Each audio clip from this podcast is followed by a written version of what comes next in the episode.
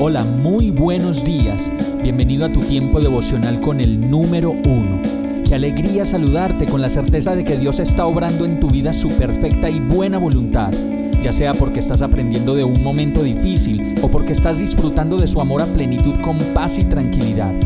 Llegó la hora de tomar tu Biblia, pues de seguro Dios te va a hablar, te va a reconfortar y lo mejor de todo, te va a dar las respuestas que estabas buscando. ¿Qué esperas? Vamos, súbete de una vez en este pequeño pero eterno vuelo devocional con destino al cielo. Bueno, y desde que comenzamos marzo estamos hablando de la esperanza y el mensaje de hoy se llama Escrito está y eso me llena de esperanza. Romanos 15:4 dice, de hecho, todo lo que se escribió en el pasado se escribió para enseñarnos, a fin de que alentados por las escrituras, perseveremos en mantener nuestra esperanza.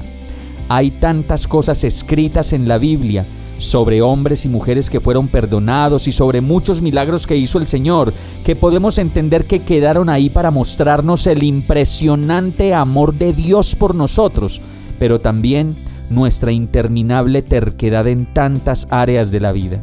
Por eso están escritas ahí, para que nos enseñen a creer en medio de nuestra poca fe, pero también para alimentar nuestra fe cuando más oscuras vemos las cosas a nuestro alrededor.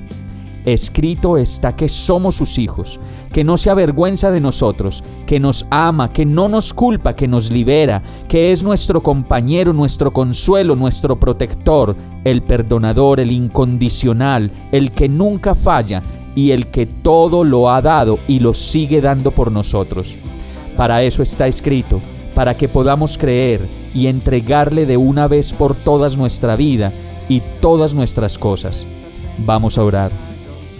Oh mi Dios, cuánto te necesito y cuánto necesito conocer más de ti para creer más. Dame tiempos contigo para leer tu palabra, para conversar contigo, para servirte, para llenarme de ti y creer y creer y llenarme de tu Santo Espíritu. Mi vida es tuya, Señor. Aún en medio de mi indiferencia y mi humanidad, ven a mi vida y yo te lo pido en el nombre de Jesús. Amén. Hemos llegado al final de este tiempo con el número uno. No te detengas, sigue meditando durante todo tu día en Dios, descansa en Él, suelta los remos y déjate llevar por el viento suave y apacible de su Santo Espíritu. Solo compártelo con quien lo necesite y ames. Hoy, de la mano de Dios, todo será un gran día. Para más información visita nuestra página www.iglesiabierta.com o llámanos al 313-334-0116. Oramos y rogamos para que cada día te enamores más de Dios y para que no pares de pasar todo tu tiempo con el número uno